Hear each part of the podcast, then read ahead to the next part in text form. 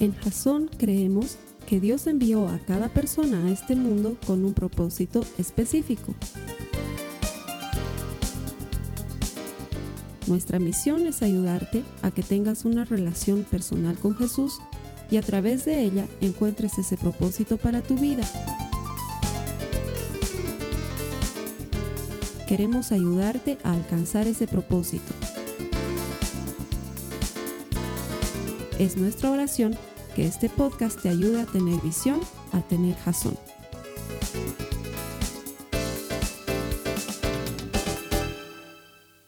Que Jesús te saque de ese lugar que no mereces ser sacado. Que Jesús te regale aquello que no mereces recibir. Esa es la maravillosa gracia de Dios. ¿Cómo estás, hermano, hermana? Bienvenido a Jason, eh, bienvenido a nuestro servicio de domingo, a ti que te has conectado hoy en vivo al chat de Jason. Eh, permíteme darte la bienvenida y que aproveches este momento para darle la bienvenida a todos los que están en el chat. Es realmente muy lindo cuando dedicas un tiempo de tu día para venir a la iglesia, para encontrarte con Dios, para compartir en comunidad con, con los hermanos. Es realmente un tiempo fantástico. Eh, queremos darte la bienvenida si te conectas por YouTube o por el podcast, por Spotify, por todo lo que hemos hecho para que puedas compartir un momento en la presencia de Dios. Hemos llegado a la quinta semana de la serie Vencer la frustración. Mm, realmente me alegra mucho. Hemos eh, tenido cinco semanas de mucha bendición. Para mí ha sido un momento muy especial, muy lindo el poder estar compartiendo con ustedes. Y desde la próxima semana, Carlos Alberto va a regresar con una linda serie, con una nueva serie y vamos a seguir aprendiendo la palabra de Dios. Pero quería, no quería dejar pasar esta oportunidad de ser el último capítulo de la serie para hacerte un pequeño resumen de lo que hemos estado viendo estas cinco semanas, porque estoy seguro que así como esta serie me ha tocado a mí en el corazón, también te ha tocado a ti. Y si te acuerdas, una vez nos contaba Carlos Alberto que las cosas de nuestra cabeza se quedan apenas por cinco días cuando escuchamos una prédica. Entonces es bueno que tengamos un momento para recordar lo que hemos estado viendo, porque además nos va a ayudar a entender de qué se trata este quinto capítulo de la serie. No es novedad para ti que hemos estado hablando acerca de la frustración, qué es la frustración y muchas veces cuando esperamos algo a cierto nivel y recibimos algo que está muy por debajo de eso que esperamos, se genera una brecha. Y en esta brecha se van creando, van naciendo y van creciendo ciertas frustraciones que en el tiempo pueden empezar a dirigir de una manera muy incorrecta nuestra vida. Y aprendíamos a lidiar contra esta brecha para poder cerrarla y lidiar desde la perspectiva de Dios con esta diferencia que vamos a encontrar toda la vida para saber cómo poder vencer a esas frustraciones y que no se vayan creando y que no empiecen a dirigir nuestra vida. Y de esa forma, la primera semana aprendíamos que muy frecuentemente lo que nos pasa es que no estamos recibiendo aquello que esperamos de la vida y que generalmente hemos estado esperando muchas cosas y hemos estado recibiendo menos y eso nos ha empezado a frustrar. Y tienes una expectativa del matrimonio y esa expectativa no se cumple, tienes una expectativa de tus amigos y esa expectativa no se cumple, y tienes una expectativa de tu familia y esa expectativa no se cumple, y de pronto te has dado cuenta que la gente te ha empezado a decir que nada te contenta, que nada te llena, que nada te hace feliz, o tú te has empezado a dar cuenta que no estás contento con nada, que no te sientes lleno, que todo el tiempo tienes vacíos y que sientes que nada está llenando tu corazón. Y aprendíamos que lo más probable es que tienes una fuga y has intentado rellenar esa fuga cambiando de pareja, has intentado tapar esa fuga cambiando de trabajo, has intentado tapar esa fuga cambiándote de país, has intentado llenar y tapar esa fuga cambiando muchas cosas en tu vida, pero aprendíamos en esa primera semana que la única manera de tapar esa fuga es dejar que Jesús entre a tu corazón y tape esa fuga para que luego tú puedas empezar a crecer en tu matrimonio, a disfrutar de tu familia, a disfrutar de tu pareja, a encontrar valor en tus amigos y que poco y poco, cuando Jesús empezaba a a tapar esa fuga, te dabas cuenta que no todo se arregla como se cambia un foco y es así como estamos acostumbrados a veces. No todo se arregla simplemente cambiando, cambiando, cambiando. Muchas veces esa fuga tiene una forma de Jesús y es Jesús el que la puede tapar. Y de ahí empieza realmente a funcionar todo mejor en tu vida porque has tapado la fuga y empiezas a llenarte de amor, a llenarte de cariño. Has aprendido a cuánto realmente vales tú, porque nada se ha ido escapando por esa fuga y has empezado a darle verdadero valor a tu vida y cambia realmente eh, tu vida de una manera fantástica. Y eso es lo que veíamos en la primera semana. La segunda semana hablábamos de la fantástica Marta. ¿Se acuerdan? Marta es ese tipo de persona que hace que las cosas sucedan y es la persona que organiza, es la persona que ejecuta, es la persona que se preocupa, es la persona que está subiendo y bajando las gradas, viendo que todo esté listo, que todo esté bien, que está pensando en tres cosas al mismo tiempo. Y Marta tiene un problema. Marta se frustra cuando los demás no le siguen el ritmo. Marta se frustra cuando los demás no están pensando como ella, porque ella está pensando en tantas cosas y dice, ¿por qué nadie más está pensando y yo lo tengo que hacer todo? Y Marta se frustra. Ya aprendíamos eh, esa segunda semana que en realidad el problema es que todos hemos sido creados con un propósito diferente y un propósito en particular que hace que seamos diferentes y que nuestras tareas tengan que ser diferentes. Y así como hay una Marta que está ocupándose de todo, hay una María que está a los pies de Cristo. Y aprendíamos de esa semana que tenemos que entender para qué hemos sido creados, que tenemos que entender quiénes somos, porque cuando entendemos quiénes somos, sabemos exactamente lo que tenemos que hacer. Entonces esa era la gran enseñanza de la segunda semana, que nos ayuda a lidiar con la frustración de mm, que los demás no estén a la expectativa de lo que nosotros queremos de ellos. La tercera semana fue difícil porque aprendíamos cómo lidiar con las expectativas cuando el que nos decepciona es Dios y decimos, wow, Dios nos puede decepcionar. Sí, no, porque lo que hemos aprendido es que tú tienes ciertas expectativas de Dios y muchas veces esas cosas no suceden. Y aprendíamos que en lo que Dios hace, pero incluso en lo que Dios deja de hacer, hay un propósito muy claro. Y aprendíamos que ese propósito es tan importante tan importante que ese momento en el que realmente no estás viviendo lo que Dios está haciendo contigo, te estás perdiendo la oportunidad de vivir un milagro. Y aprendíamos cómo eh, no tenemos que tirar la toalla hasta el final del partido, porque al final del partido siempre hay un milagro y al final del partido siempre vamos a ver la gracia y gloria de Dios y al final del partido siempre vamos a vivir el plan perfecto de Dios para nuestras vidas. Y te animábamos a que realmente veas el futuro con esperanza, veas eso que Dios te ha prometido con esperanza en lugar de verlo con resignación. Y eso era muy importante, que mantengas viva la esperanza en tu corazón de que el plan perfecto de Dios va a ocurrir y que no te frustres por aquello que estás viviendo hoy en tu vida, porque todo tiene un propósito y todo está dentro de ese plan. Y la semana pasada finalmente aprendíamos a ponernos del lado de María. La hermana de Marta, la frustración que podemos experimentar cuando eres María es que puede ser que mucha gente te vaya a criticar por lo que has decidido hacer. Así como Marta empezó a criticar a, María cuando ella se quedó sentada para escuchar al Señor, pues eh, aprendíamos también cómo los discípulos empezaron a criticar a María cuando derrama el perfume en los pies de Jesús y veíamos que lo más importante es que cuando tú decides darle el sitio de honor a Jesús, tienes que estar preparado para que te critiquen, pero no te va a importar porque vale la pena. Cuando tú le has dado a Cristo ese sitio eh, único, preferencial, el primer lugar de tu casa, el primer lugar de tu corazón, el primer lugar de tu mesa, el primer lugar de tu familia, Puede ser que recibas crítica y puede ser que esa crítica en algún momento te llegue a frustrar o te genere eh, decepción de ciertas personas, pero tienes que entender que has recibido eso porque has puesto al Señor en el lugar que Él se merece. Y he querido hacerte este recordatorio de estas cuatro anteriores semanas porque es muy, muy importante para lo que vamos a ver hoy. Hemos visto cómo a veces la vida nos decepciona, Hemos visto cómo a veces son los demás los que nos decepcionan. Hemos visto que en ocasiones Dios nos puede decepcionar y hemos visto también que muchas veces nosotros decepcionamos a mucha gente.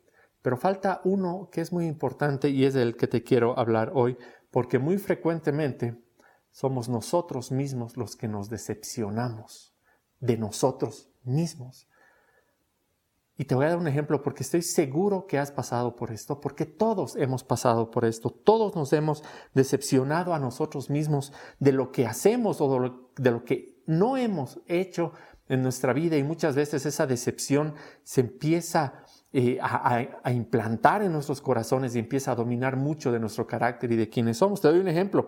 Em, quizás alguna vez has estado en una reunión de trabajo y quizás eres una persona a la que le cuesta hablar en público y el jefe o alguien ha preguntado, alguien tiene una idea de cómo podemos solucionar esto y tú tienes una idea y te da timidez o te da miedo equivocarte y te quedas un poco callado o callada y de pronto un colega tuyo dice, oye, yo tengo esta idea y y tú la tenías antes y por haberte quedado callado o callada, eh, has perdido la oportunidad y ese tu colega ha, ha sido luego ascendido, le han entregado el proyecto, le han dado más responsabilidades y tú has llegado a tu casa y has dicho, esta mi timidez que me empuja siempre hacia abajo, o este mi miedo a equivocarme que me empuja siempre hacia abajo y te has sentido frustrado contigo mismo porque tú sabes la capacidad que tienes, pero tienes algo encima tuyo que, que no te deja salir adelante dices, ¿cómo quisiera vencer esta timidez?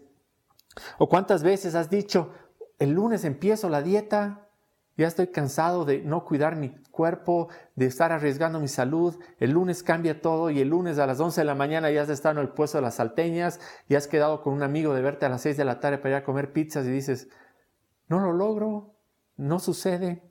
Y así como hay esas pequeñas frustraciones, hay frustraciones que son mucho, mucho más eh, duras de llevar, mucho más eh, difíciles de, administrar porque quizás tú has tenido un problema con el alcohol y le has prometido a tu familia que no vas a volver a tomar un trago y sin embargo ayer has llegado de nuevo borracho a tu casa y hoy te has levantado y has visto la decepción en la casa en la cara de tu esposa, has visto la decepción en la cara de tus hijos y tú te has empezado a latiguear y a golpear porque has dicho, yo soy un borracho, soy un alcohólico, nunca voy a lograr salir de esto y, es una frustración que te lleva a la rabia, a la depresión.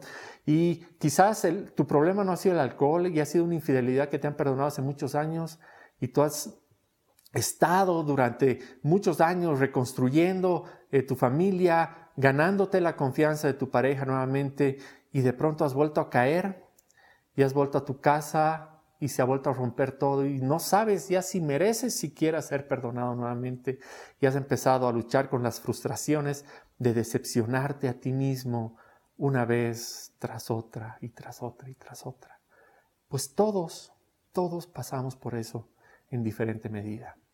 Todos tenemos algo en nuestro corazón contra lo que estamos luchando día a día. Y eso es de lo que vamos a hablar el día de hoy. El día de hoy vamos a aprender a lidiar desde la perspectiva de Dios con esas frustraciones contra nosotros mismos, que creo que es el punto final y uno de los más importantes de los que hemos estado viendo, porque es con, con lo que luchamos al final del día, con nuestra mente, con nuestro corazón, luchamos día a día contra quienes eh, quién Dios nos ha hecho y quién eh, somos todavía en nuestra vieja vida o en nuestra vieja carne y cómo tenemos que aprender a vencer eso. Entonces, para empezar con el tema de hoy, nos vamos a ir a Juan 8, 1 al 11. Este pasaje se llama Una mujer sorprendida en adulterio y te lo voy a leer. Jesús regresó al monte de los olivos pero muy temprano a la mañana siguiente estaba de vuelta en el templo. Pronto se juntó una multitud y él se sentó a enseñarles. Mientras hablaba, los maestros de la ley religiosa y los fariseos le llevaron a una mujer que había sido sorprendida en el acto de adulterio. La pusieron en medio de la multitud. Maestro, le dijeron a Jesús, esta mujer fue sorprendida en el acto de adulterio. La ley de Moisés manda apedrearla. ¿Tú qué dices? Intentaban tenderle una trampa para que dijera algo que pudieran usar en su contra. Pero Jesús se inclinó y escribió con el dedo en el polvo. Como ellos seguían exigiéndole una respuesta, él se incorporó nuevamente y les dijo, muy bien, pero el que nunca haya pecado, que tire la primera piedra. Luego volvió a inclinarse y siguió escribiendo en el polvo. Al oír eso, los acusadores se fueron retirando uno tras otro, comenzando por los de más edad hasta que quedaron solo Jesús y la mujer en medio de la multitud. Entonces Jesús se incorporó de nuevo y le dijo a la mujer, ¿dónde están los que te acusaban? ¿Ninguno de ellos te condenó? Ni uno, Señor, dijo ella. Yo tampoco, le dijo Jesús. Vete y no peques más. ¿Cuánto vamos a aprender hoy de esto que acabamos de leer? Hay varias cosas que de entrada me llaman la atención sobre este versículo y la primera es el título. El título es Una mujer sorprendida en adulterio. Por lo visto, el hombre que fue descubierto en esa misma situación por alguna razón ha sido totalmente ignorado ha sido ignorado del título, ha sido ignorado del pasaje, y eso no es correcto porque había un hombre más ahí. Un hombre había sido sorprendido en adulterio al mismo tiempo que esa mujer había sido sorprendida en adulterio y merecía la misma suerte esta mujer, sin embargo, es ignorado de la historia, es ignorado del título, es ignorado de este relato y eso tiene un mensaje. Y lo vamos a ver más adelante. Por otro lado, también me parece raro que no se diga nada en el título o no tengan un protagonismo desde la entrada los hombres que están a punto de apedrear a una mujer. Los hombres que llevan a alguien para que sea condenada, apedreada y muerta. Ni en el título, pero sobre todo en algo que hemos hecho todos nosotros. Este pasaje es muy conocido como el pasaje de la mujer adúltera. Te aseguro que si yo te decía en el principio, vamos a leer el pasaje de la mujer adúltera, tú ya sabías de lo que íbamos a hablar. Y es triste, pero es cierto que tenemos una tendencia a poner etiquetas. Tenemos una eh, tendencia a poner etiquetas eh, denigrantes y duraderas, muy duraderas, en la espalda de las personas y en la cara de las personas para identificarlos. El infiel, el borracho, el flojo. Y quizás muchas veces esas etiquetas te las han puesto a ti, pero es igual de cierto que muchas veces somos nosotros los que nos ponemos esas etiquetas y nos dejamos llamar por soy un cobarde, como el ejemplo del trabajo, soy un tímido, soy un miedoso, nunca termino nada, soy un perdedor, nunca gano, siempre pierdo y empezamos a acumular etiquetas en nuestra vida, en nuestra espalda, en nuestra frente, en nuestros ojos, etiquetas que van formando en nuestra vida quienes somos. Hoy vamos a aprender tres cosas muy lindas acerca de cómo podemos lidiar con estas etiquetas que nos ponen y que nos ponemos, así como estos hombres llevaron a esta mujer y le pusieron la etiqueta de adúltera y nosotros le hemos puesto a este pasaje la etiqueta gigante de la mujer adúltera y nos hemos olvidado de tantas cosas que hay detrás de este pasaje. Y la primera cosa que vamos a aprender hoy es que quiero primero que te pongas en el lugar de esta mujer y de lo que sucedía en ese, en ese momento. Definitivamente, nada de lo que había hecho esta mujer es justificable o estaba, eh, o estaba bien. Eh, definitivamente no podemos justificar lo que hizo. Fue encontrada en el mismo acto de, adulterio, pero quiero que te pongas en su lugar por un momento. Esa mujer fue encontrada y imagino ahí que no fue casual o oh, una mujer en adulterio. Fue encontrada a propósito, fue buscada a propósito, fue sacada del lugar porque nos dice que fue encontrada en el mismo acto de adulterio fue sacada de ese lugar, fue llevada por la ciudad, no sabemos qué distancia, No sabemos si estaba vestida, si estaba desnuda, porque seguramente fue encontrada desnuda. No sabemos si le dieron dos trapos para que se cubra o no. Fue llevada por la ciudad con esa etiqueta de adúltera. Fue llevada hasta el templo. Fue puesta al medio de la multitud. Y fue puesta frente a Cristo con una etiqueta de inmoralidad muy grande. Y esos hombres que decidieron juzgarla a ella y no a la otra persona que estaba ahí, le pusieron una etiqueta muy grande de inmoralidad. Ahora quiero que te imagines qué está sintiendo esa mujer en ese momento. La humillación, está sintiendo la culpa de lo que hizo, está sintiendo su desnudez de haber sido trasladada por el pueblo, la, la culpa, la suciedad de entrar al templo con todo eso que ella lleva encima y sobre todo quizás el temor, el temor de verse eh, a punto de perder la vida porque sabe eh, lo que dice la ley, sabe lo que le puede pasar, sabe que la pueden apedrear hasta matar, hasta matarla. ¿Te imaginas todo lo que está pasando por su corazón en ese momento? Ella sabe que la van a matar y quizás ella se ha puesto esa misma etiqueta de soy la mujer pecadora que merece estar aquí. Y voy a perder la vida y he echado mi vida por la borda y merezco esto que voy a recibir en este momento.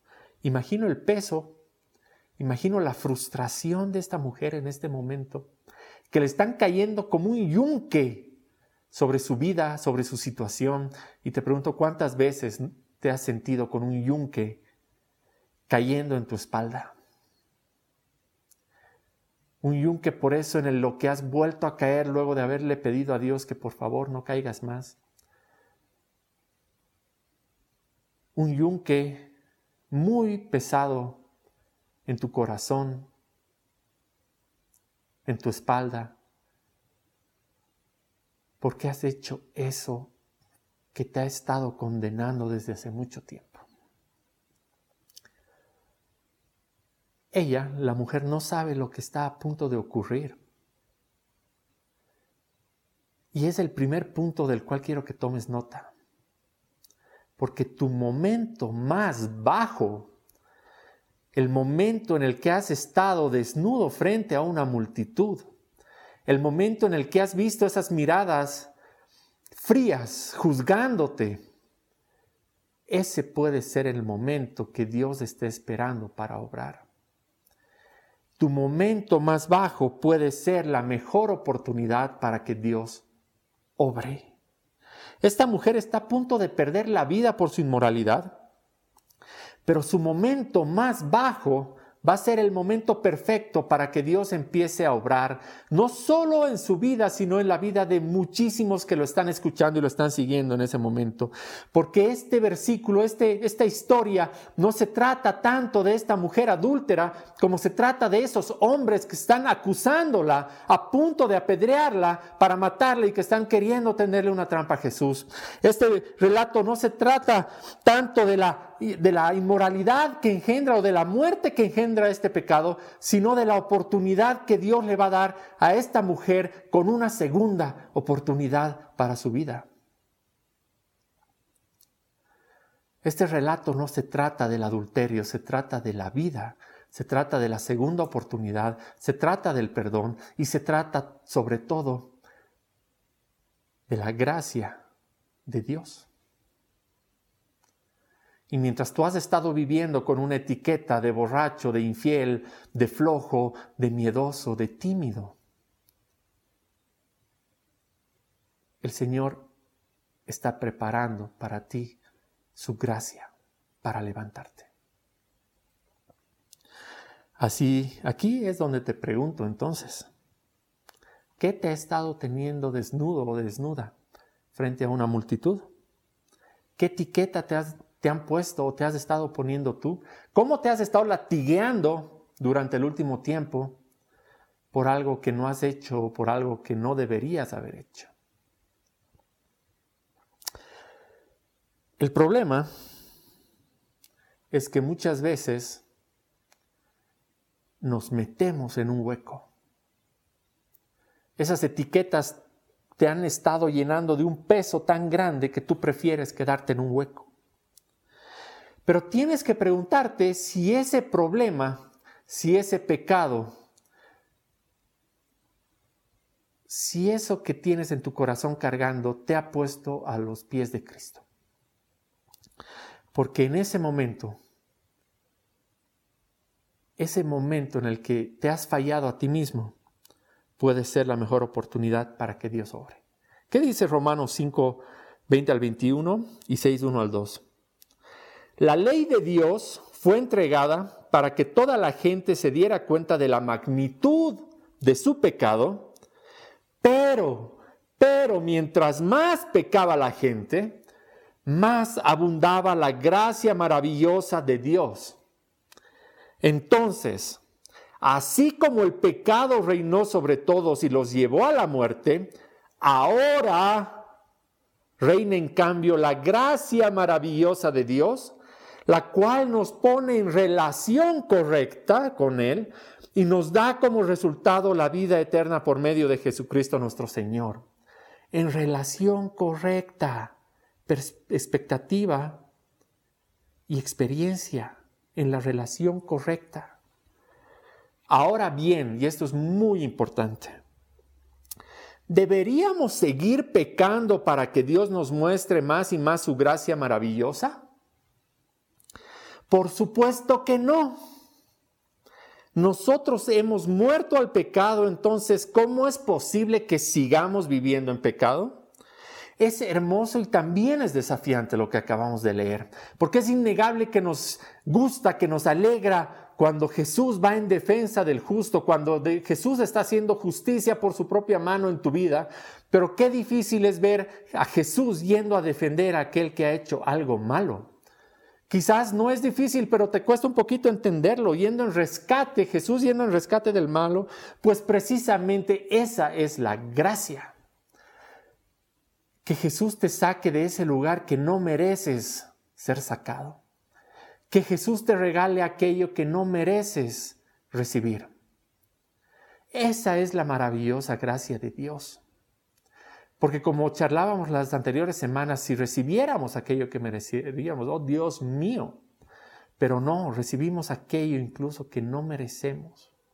Y si estás eh, creyendo como mucha gente cree que este versículo es una carta blanca para el pecado, no has entendido que lo que Dios quiere no solamente es perdonar lo que has hecho, sino sobre todo rescatarte de donde has estado rescatarte de ese pecado, cambiarte, sacarte del hueco donde has estado viviendo, quitarte todas las etiquetas de tu cara, quitarte todas las etiquetas de, tu espalda y decirte, yo te he hecho nuevo. No es solo un perdonazo, es un gran rescate para sacarte de donde estás viviendo, hacerte una nueva persona, darte una segunda oportunidad, mandarte al campo de batalla y volver a reconstruir tu matrimonio, volver a reconstruir tu familia, volver a ganarte el respeto, o la confianza de tus hijos y salir adelante, vencer la depresión, vencer la frustración, vencer la rabia con la que has estado viviendo en tu corazón. Dios quiere rescatarte, pero para que te rescate tienes que entender que tú tienes que darte la vuelta en ese pozo que has estado cavando, mirar hacia arriba, mirar la luz y decirle, Señor, aquí estoy con brazos levantados para que me tomes de mi mano y me saques de esto que he estado viviendo, porque quiero una segunda oportunidad. En tu momento más bajo, el Señor quiere rescatarte. ¿Qué dice el versículo 7?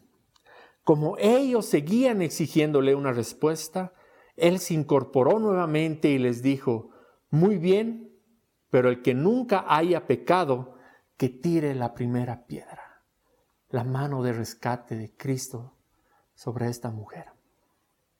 Así de esa misma manera, el Señor quiere rescatarte hoy. Él ya ha pagado el precio por tu vida y ha sido un precio muy, muy alto. Él ha pagado el cuerpo, el precio por tu cuerpo. Él ha pagado el precio por tu pecado. Él ha pagado el precio por tus acciones. Y Él te dice, yo ya he pagado el precio y quiero darte una segunda oportunidad. Deja de latiguearte, deja de buscar ese hueco, deja de esconderte, deja de buscar gente donde no esté yo porque esa es gente que quiere evitar que seas rescatada. Deja de buscar relaciones, amistades donde no esté yo, porque esa gente va a evitar que levantes los brazos, que te des la vuelta. Solamente va a hacer que te metas a un lugar más oscuro, donde no veas mi luz y no puedas agarrarte de mi mano para ser rescatada. Para ser rescatados tenemos que ser nosotros intencionales y tenemos que levantar los brazos y tenemos que decirle, Señor, rescátame. No hay manera de que el Señor te rescate si tú no quieres verlo, si tú no quieres darte la vuelta, si tú no quieres salir del pozo.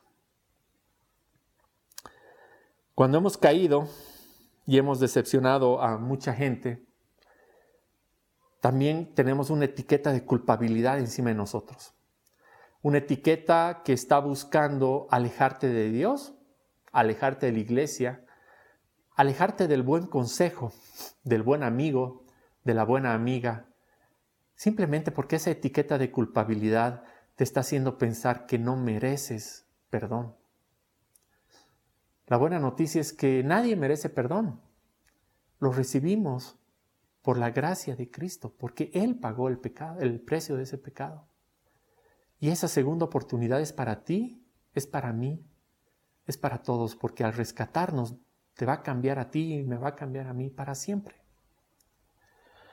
Finalmente, y antes de terminar, hermanos, no es sencillo tampoco identificarse con los fariseos cuando en realidad muchas veces ese dedo acusador o esa voz acusadora que los fariseos tienen contra esta mujer es una voz que ha salido muchas veces de nuestros propios labios. Son palabras que ha pronunciado nuestra propia lengua. ¿Cuántas veces has intentado acusar a alguien o has justificado muchas de las cosas que tú haces pensando que el del frente está aún peor que tú? Uf, hoy he llegado borracho a mi casa, pero por lo menos no he sido el que se ha quedado dormido en el boliche. Hoy he llegado borracho a mi casa, pero por lo menos yo no le he pegado a mi mujer y estás acusando simplemente para lavar tus propios pecados. Y esto es muy, muy duro porque hay una gran diferencia, y esto es eh, difícil, hay una gran diferencia. Si tú has estado queriendo llevar a alguien a los pies de Cristo para que sea rescatado, a que si tú has llevado a alguien a los pies de Cristo para que sea condenado. Tú has puesto el pecado de alguien frente a Cristo para que Cristo lo condene o lo rescate. Porque hay una gran diferencia entre ser acusador a salvar una vida. Cuando actuamos en el papel de acusador, es porque nuestros pecados están necesitando justificación. Es porque tenemos algo dentro que está necesitando que alguien más haga algo peor para poder justificar un poco lo terrible que nosotros ya hemos hecho. Y solemos llevar a esa persona frente a Dios para que Dios la condene y de esa manera nosotros sintamos que nuestro pecado es un poquito eh, menos fuerte. ¿Y sabes quién es experto en hacer eso? El diablo. Sabes que en Jasón no nos gusta darle mucho escenario al enemigo porque creemos que no se lo merece, pero sabemos que existe. Sabemos que intenta meter su podredumbre en todo lugar, en todo tiempo y donde Él puede. Y muchas veces creemos que eh, estar con el diablo es, es, meterse en ritos satánicos, en lugares oscuros, en misas con velas negras y cosas muy raras de las que tú no participas, pero no. Cuando tú estás llevando a alguien a los pies de Cristo para que sea condenado, estás siendo empleado del diablo. Y perdón que te lo diga de esa forma tan dura, pero es así de duro y es terrible. Y te lo tengo que decir. No podemos llevar a nadie a los pies de Cristo para que sea condenado, porque Cristo quiere dar segundas oportunidades y Cristo quiere rescatar a todos. Cristo quiere rescatar tu vida. No caigamos en el papel de ser fariseos que están haciendo el trabajo del enemigo. Quizás esta es una de las de los momentos más duros que he tenido en mi vida, de darme cuenta que Dios quería que, que toque este tema. Porque sé que nos llega a todos de menor o de mayor medida, porque todos hemos pasado por ser o la mujer adúltera o el fariseo acusador. Yo quiero que cambiemos nuestro corazón para que le hagamos caso a Cristo, de no ponernos más etiquetas, de no dejar que nos pongan etiquetas, de buscar, en lugar de buscar la condenación de alguien, buscar la gracia, buscar la oportunidad, buscar la misericordia en nuestro corazón, buscar el perdón en nuestro corazón, buscar esa capacidad de abrazar al otro y decirle te perdono porque te amo. Buscar la capacidad de encontrarte con tu hermano, con tu hermana, con tu pareja, con tu padre y abrazarte y decirle, necesitamos una segunda oportunidad para nuestra vida porque hemos levantado los brazos y hemos sido rescatados por Cristo y Él nos ha hecho nuevos con su misericordia y con su gracia, nos ha perdonado de ese terrible pecado que teníamos y nos levantamos y tenemos vida nueva y cura el Señor de esa manera nuestros corazones porque entonces entendemos realmente lo que pasa luego en este versículo, en el versículo 10, cuando dice, entonces Jesús se incorporó de nuevo y le dijo a la mujer, ¿dónde están los que te acusaban? ¿Ni uno de ellos te condenó? Ni uno, Señor, dijo ella. Y esa es la parte que más me gusta, que me encanta y que conmueve y quiebra todo el tiempo mi corazón cuando Jesús le dice, yo tampoco yo tampoco te condeno. Vete y no peques más. Porque le ha dado una nueva vida, porque ha transformado su corazón. Para mí desde hoy este capítulo se llama La mujer que fue rescatada. Yo he sido rescatado por Cristo. Y desde ese día creo que le debo a Cristo absolutamente todo mi vida. Dios nos rescata de las etiquetas que nos hemos estado poniendo, de tu depresión, de tu frustración, de tu rabia, de tu matrimonio que ha estado quebrado. Dios los rescata y los levanta y les da una segunda oportunidad por su gracia. De la relación con tus padres que ha estado quebrada, Dios los levanta y les dice, yo no los condeno por todo lo que se han dicho, por todo lo que se han hecho. Yo les doy una segunda oportunidad porque los voy a cambiar para siempre. Levanta los brazos y anímate a ser rescatado. Amén. Amén, hermanos. Vamos a orar.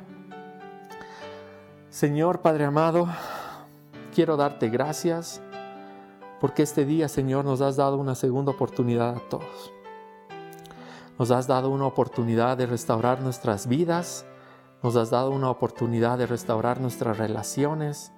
Nos has dado una oportunidad de restaurar la manera en la que estamos llevando a la gente a Cristo para llevarla con amor y misericordia y nunca cometer el error, Señor, de llevar a alguien a ti con la expectativa de que sea condenado.